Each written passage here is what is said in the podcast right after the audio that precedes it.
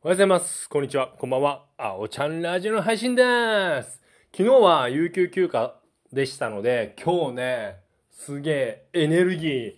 あり余って仕事しましたよ。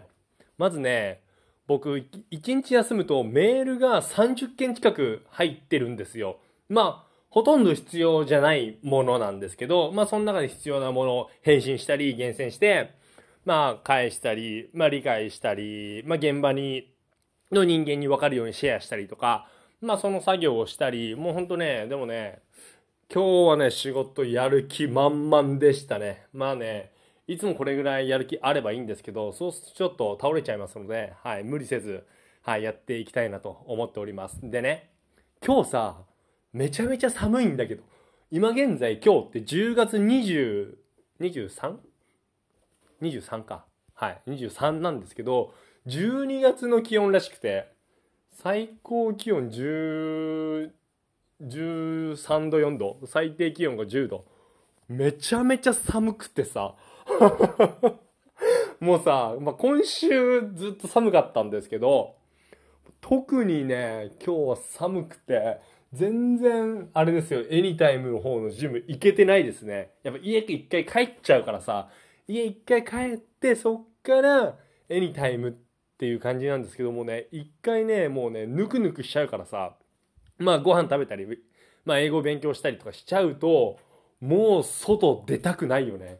いやー、ちょっとね、これ寒くなってきて、エニタイムもちゃんと通わなきゃいけないので、いやー、どうしようかなといった感じですね。はい。で、今日はですね、後輩にすごい嬉しいこと言われまして、まあ、青山さんいろいろな活動されてるじゃないですか、みたいな。まあ、お笑いはじめ、YouTube、英会話、スピーチクラブ、まあ、ラジオ、まあ、ジムと、まあ、いろいろやっていく中で、なんでそんなに一生懸命全力できるんですかみたいな、本当に尊敬してますみたいな言ってくれたのが、めっちゃ嬉しかった。でもね、バレないように、ああ、まあ、ああ、みたいな。いや、まあ、やりたいことだからね、みたいなことをすかしたんですけど、いや、内心めっちゃ嬉しかったですね。っていうのも、まあ、その、彼にも話はしたんですけど、僕ね、後悔したくないんですよ。あの時、これをやっとけばよかったっていうのを思いたくなくて。なくて。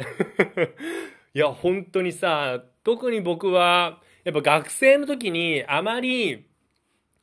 いい思い出がないと言ったら変なんですけど、まあ友達にも恵まれまして、まあいろんなやつとね、遊んだりはしたんですけど、例えば部活動とかも僕は長続きしなかったんですよ。もうやめちゃったので、3年間やりきったっていうこともないですし、かといってバイトに明け暮れまくっていろんなことやったっていうのもないですし、まあバイトはしてたんですけど、まあ中途半端な形でしたし、で、いろいろスピーチクラブとか社会人になって出会った人と話をすると、まあ学生の時に留学しましたとか、ね、まあ、えっと、インターンで海外の仕事やっていましたとか、まあ、やっぱね、人生ね、僕経験だと思うんですよ、経験。で、お金で買えるのであれば、もう経験も買いたいなっていう。まあ、例えばその旅行行くとかね。まあ、海外に行くっていうのは実際にやっぱ行っって感じないと分かんないんですよ。今ネット見たりさ、YouTube 見ればさ、まあ、あたかもね、知ったような風に言う人もいるとは思うんですけど、やっぱね、自分でね、経験しないとダメだなっていうのは本当に思っていまして、だから僕、本当に、まあ、最近思いますよ。体調悪いのもあるんですけど、まあ本当全部やめれば多分体調ってよく、うん、よくなると思うんですよ。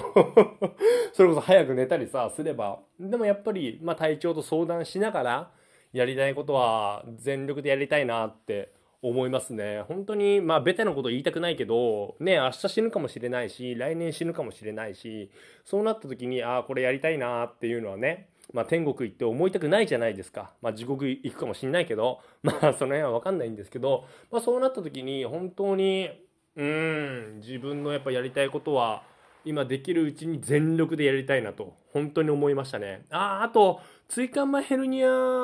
患った時もそうですね。本当に1週間とか外一歩も出れなかったし、ほとんど布団の上の生活。うーん、やっぱりね、わこれは元気なうちにいろんなことやりたいなっていろいろ思ったし、やっぱそうなんですよね。まあ皆さんもね、本当に元気があって、まあ仕事とか家庭とかの兼ね合いでね、いろいろ大変かもしれない、知れないですけど、もうやりたいことはね、全力でね、できるうちにやっといた方がいいですよ。本当に。体力があるうち、健康なうち、もうそれはね、まあ、皆さん、僕も頑張りますので、一緒に人生を楽しみましょう。それでは、今日もラジオ聴いてくれて、どうもありがとうまた明日バイバイ